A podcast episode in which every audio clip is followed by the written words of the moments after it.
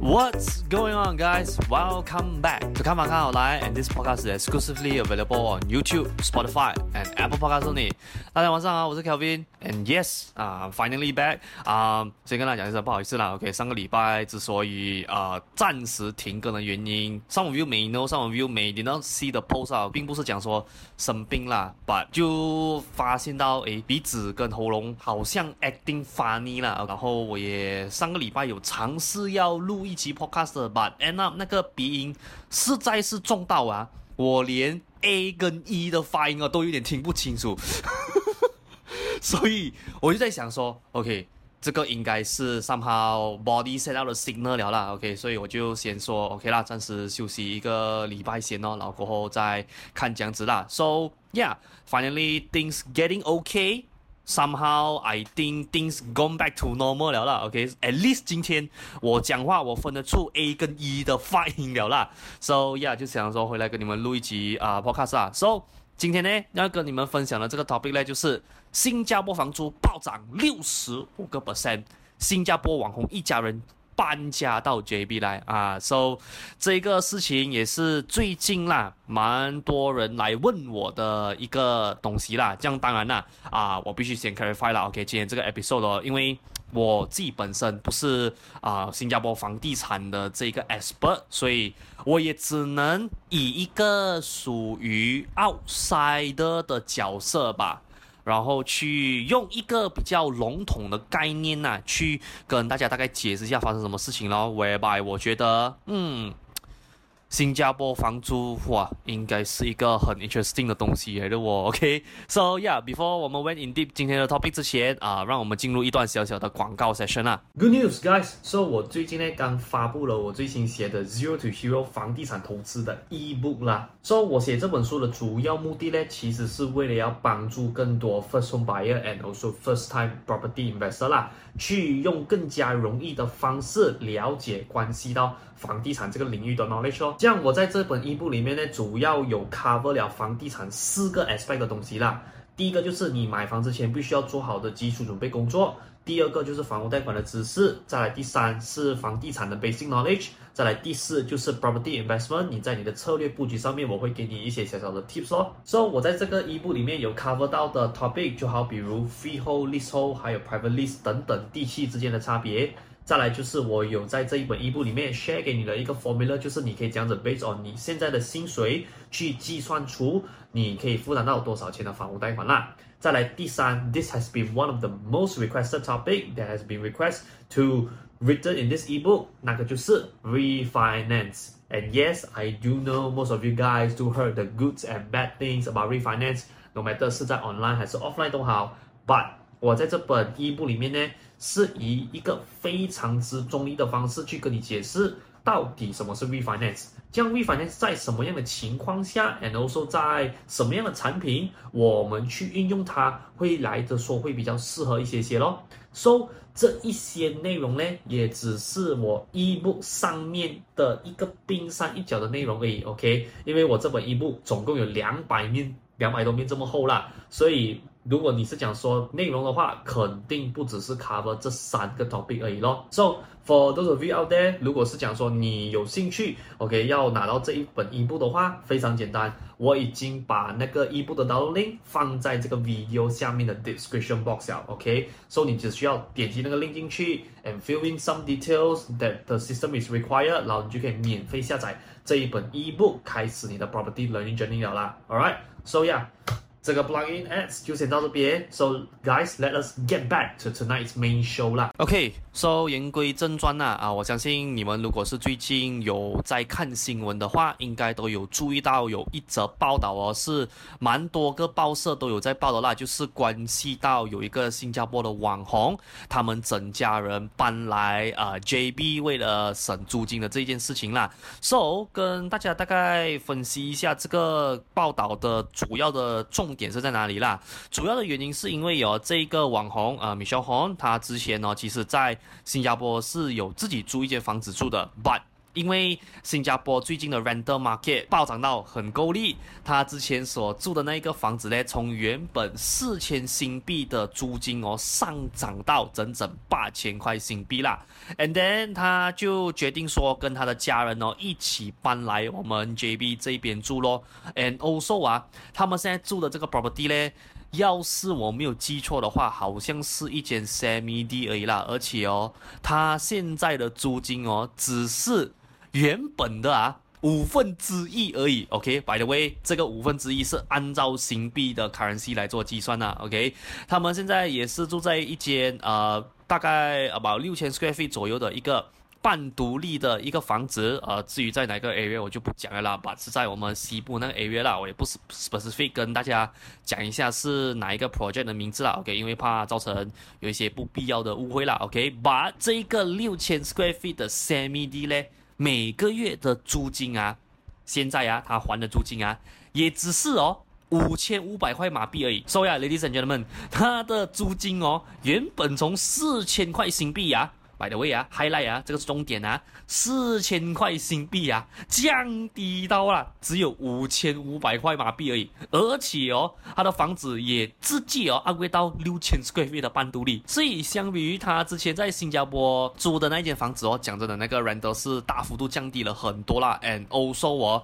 也间接的。因为那个 project 我也大概知道是在哪里啦，蛮漂亮的那个地方，OK，所以也因为这样子的一个小小的 adjustment，所以有算是啦，间接提高了他们的生活质量咯，and also seems like 他的小孩子也是蛮适应这一个呃新环境的啦。说、so, 过后我就有去做了一点小小的功课啦，我是过后有在 Bloomberg 的网站上面找到有一篇 article 啦，他是这么写的：Singapore apartments for rent under three thousand things are disappearing，所以他这个是之前有写过一个专栏，去跟大家解释一下，到底新加坡目前的房地产市场到底是长什么样子的啦。这样呃这一篇 article 的那个呃 link 我还是一样会放在这个 video 下面的 description box 啦。这样啊。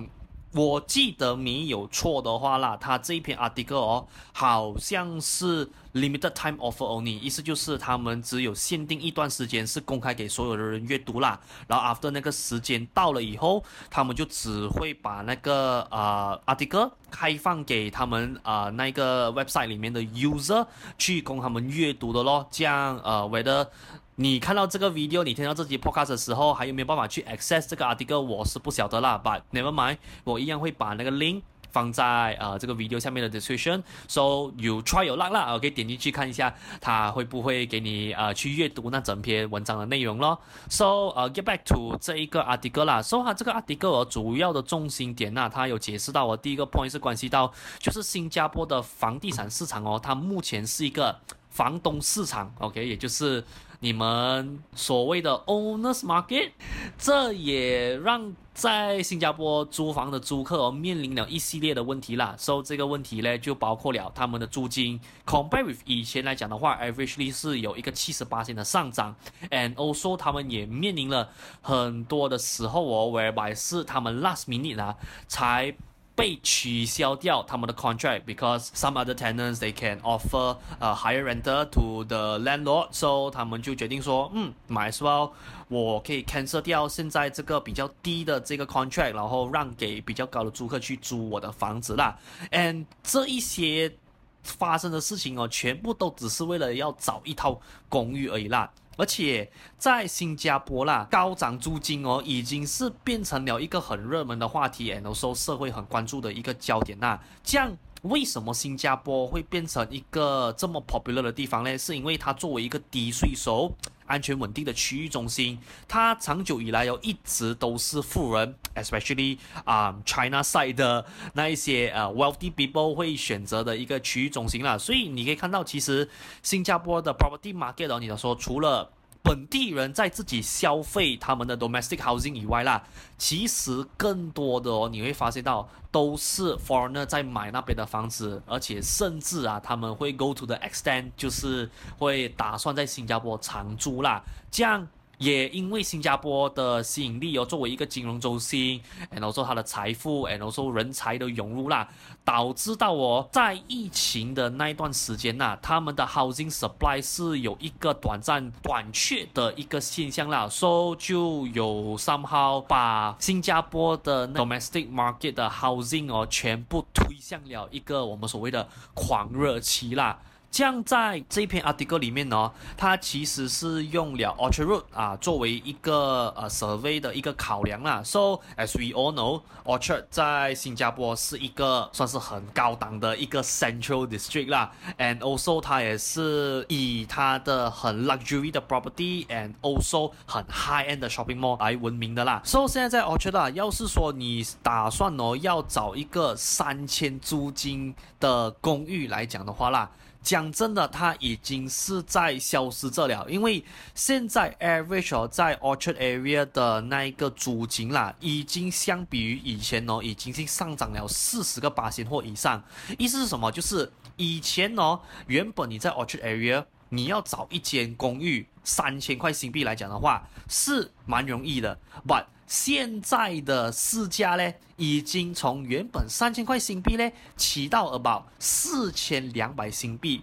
或以上了。So 在这个 article 里面呢，他就有提供到其中一个 example 啦，为白他们有采访到一个来自美国的一个 expert，他是在 tech industry 上班的啦。So 他就有大概讲了一下他的经历，为白他之前哦，他其实是在新加坡的 CBD area。有租了一间 one bedroom 的公寓给他自己去做居住的啦，but by the time 他要去 renew 这个 leasing 的时候哦，他的房东啊却坐地起价把他的租金呢抬高了五十八仙呐，so end up 他就没有续约咯，他反而哦就去找了一个在 CBD area，就是在市区边缘的那些 area 啦，OK，就好比如好像啊、我们 JB 的 maybe Bukit Inda 啊，啊 Mount Austin 啊，甚至是 Permas 这样子的地方呢，就是离开市中心吧，靠近市中心的 area 哦，找到了一个两房公寓。我买是差不多跟他之前的租金价位是一样的这一个呃 price range 啦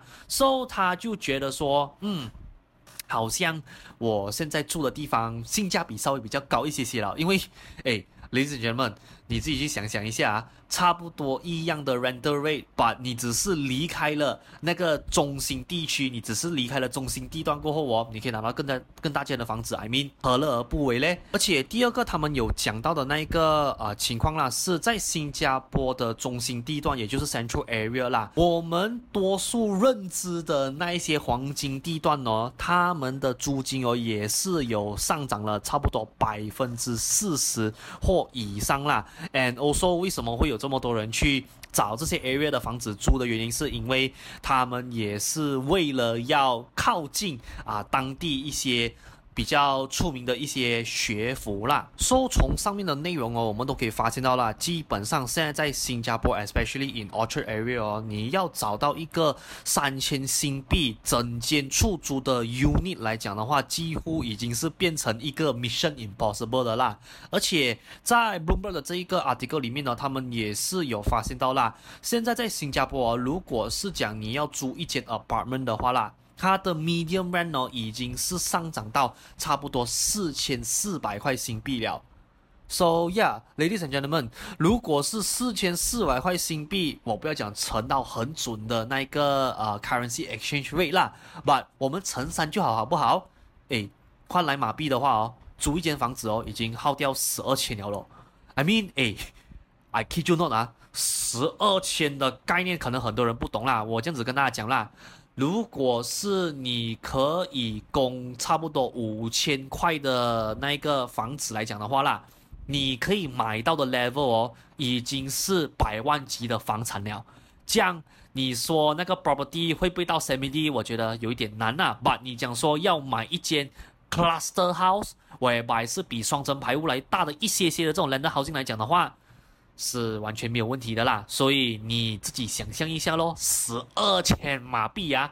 只是租金而已啊，那个是什么样的一个概念？你受得了吗？各位，十二千马币的租金啊，OK？So，在这个阿迪哥他们也是有去聊到啦，单单是在二零二一年的头四个月啊，新加坡的 average rental price 从原本的三千五百八十块新币哦，已经涨到了，whereby 这个 article 出街的时候哦，已经去到五千两百块新币了。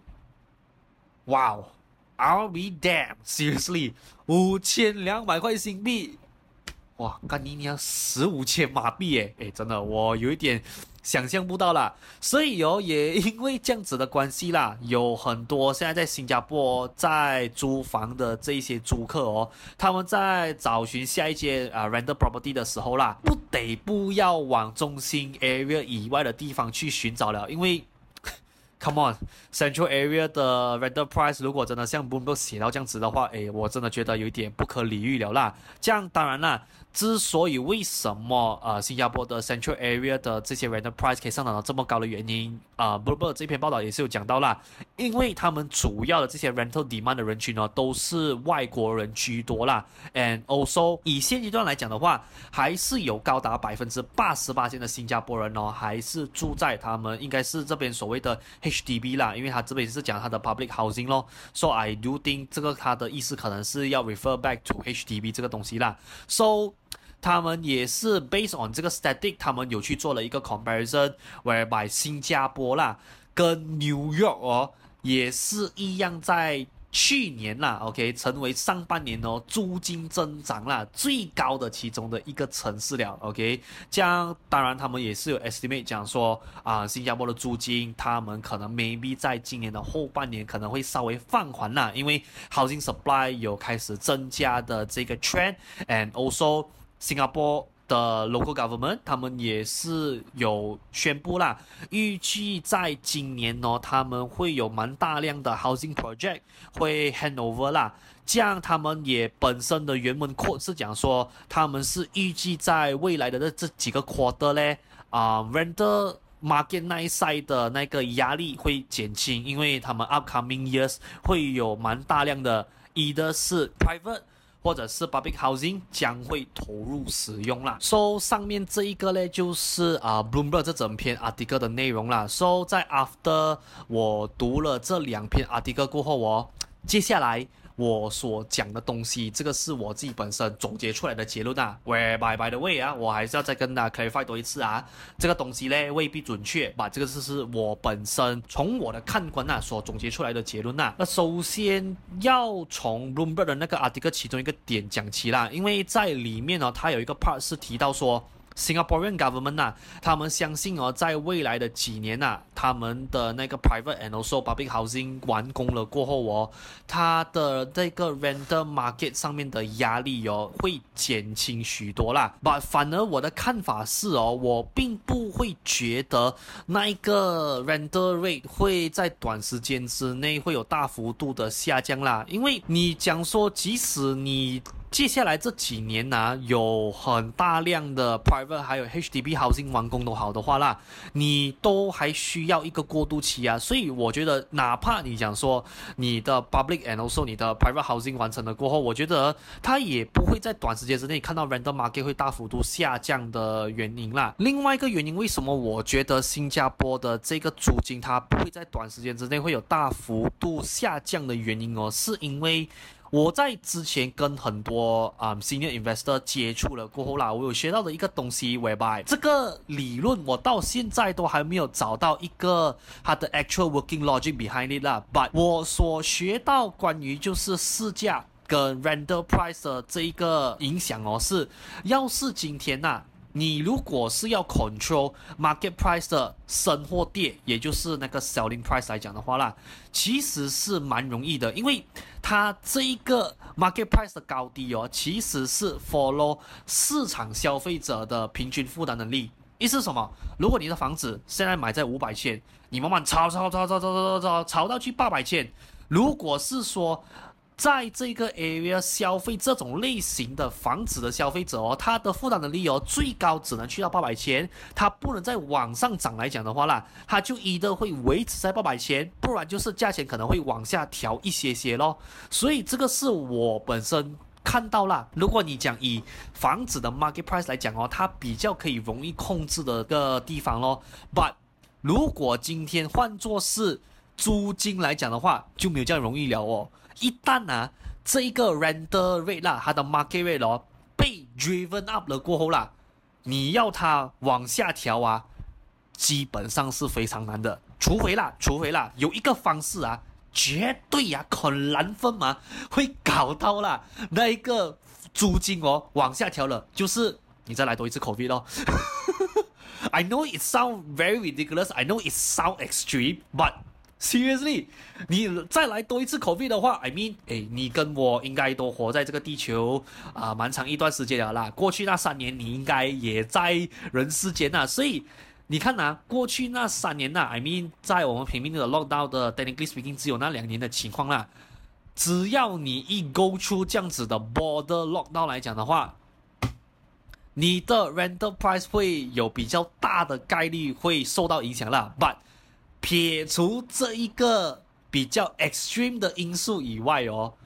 基本上 rental rate 只要你今天往上炒高了一个地方了过后啦，基本上你要把它往下调是我觉得比较难的一个工作啦。所以这就是为什么你会看到啦，普遍来讲啊，投资房地产的 investor 哦，他们都会比较希望看到哦租金往上增的这个趋势。不只是因为它是一个 immediate profit 啦，并不是说说哦，当然只是因为它这个是可以即买即赚的一个 profit，but also 我 somehow 我是有发现到啦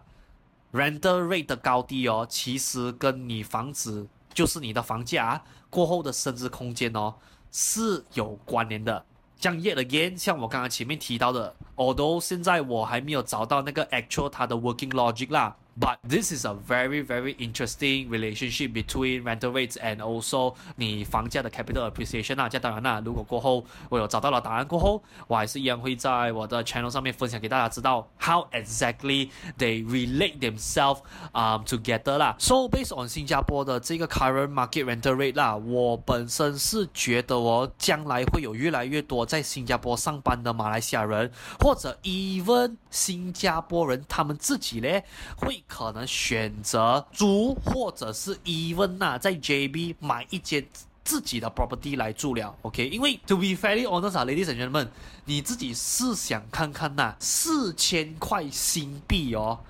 你如果 convert 成马币的话，诶，literally 啊，你在 JB 啊，你买房子啦，你真的可以活到我像一个皇帝这样子的。And also，我觉得在这一则新闻，and also 在这个现象啦，我觉得我们要去。思考的一个点是哦，这个方便性到底值多少钱？Because ladies and gentlemen，我知道新加坡是一个很方便的城市，but end up 啦，我们还是要去思考的一个点就是，到底说啦，这一个方便性哦，它值多少钱？因为我本身是这样子觉得啊，每一个物品呢，它都有一个 ceiling price，它的价钱哦，一定会有一个 maximum 的一个天花板的 level 在那边的，这样。你说现在新加坡是一个很方便居住的地方是没有错啦，这样有没有必要要花一个四千块新币去租一间 unit 呢？这当然啦，ladies and gentlemen，我还必须要 clarify 多一次啊，这个四千块新币呢，它是整间 unit 的价钱。如果说今天你租房子的话啊，肯定啦，那个价钱是不一样。这样要是说你租房间而已啊，都那个租金可以去到四千块新币来讲的话。这样我真的觉得啦，哎，做人 不要做到自己这样刚刚扣啦。OK，JB 有很多个 property 可以给你选的，所以这个是我自己本身 estimate 未来会有出现的一个市场趋势啊。这样当然，我也不希望大家因为这样子的一个风潮就盲目的 enter 这个 property market，然后去盲目的炒房子啦。我真的觉得是没有必要的，因为到最后我们还是要回归到买房的那个本质，whereby 就是。Based on 你现在的经济能力，要是说你买一间房子是不会大幅度降低你的生活水平，甚至说它可能可以帮你提升你的生活水平来讲的话，你才去买一间 property 来住。不要因为看到哇那个 market trend 啊，macam hot 小令麻将 very hot 的情况下，你就不顾三七二十亿 all in 啊，梭哈在这个 property market 里面。我我本身是这样子觉得啦，如果你是因为 FOMO 的心态，或者你是因为羊群效应而去买房子来讲的话，真的啦，我只是说啊，你冒太大的风险了啦，而且你有蛮高的几率应该会少到手的啦，所以这个是我在今天这一集完结之前啊，给大家最后一个小小的 advice 啊。So yet again，我还是要再跟大家重申多一次啦，以上我刚刚所讲的内容呢，也只是我自己本身所看到的阿弟哥我自己做出的总结，and also 我自己得出来的结论啦，whereby 这个东西 may not be hundred percent accurate，but 这个只是我自己本身的一个小小的 estimation 而已啦。这样当然，whether or not 你认不认同，或者是你有其他的看法的话，feel free 把你的评论啊留言在这个 video 下面的 comment section 啦。All right，so yeah，如果今天的这个 episode 你也喜欢的话，please do help me like and also share today's episode out 啦。这样当然，如果你想要 keep on track 我的 upcoming 的 episode update 来讲的话，非常简单，你只需要 follow 我的 Spotify、我的 Apple Podcast，and also 我的这个 YouTube channel 啦。这样，呃，by the way，for those of the people，如果你今天是在呃 Spotify 或者是你的呃 Apple Podcast 收听这一期来讲的话，啊、可能在 comment 那一 side 就需要你稍微辛苦一些些啦。OK，暂时过来我的 YouTube 这一边，把你的 comments 啊、留言在下面的这个 comment section 啦。And do of course yet again，如果你喜欢我的 content 来讲的话。Please do remember leave a five star rating on my Spotify and my Apple Podcast channel as well 啦。So yeah，今天这一集的看房看好来就先暂时到这边。So I will see you guys on the next upcoming episode 啦。So sign out right now and good night.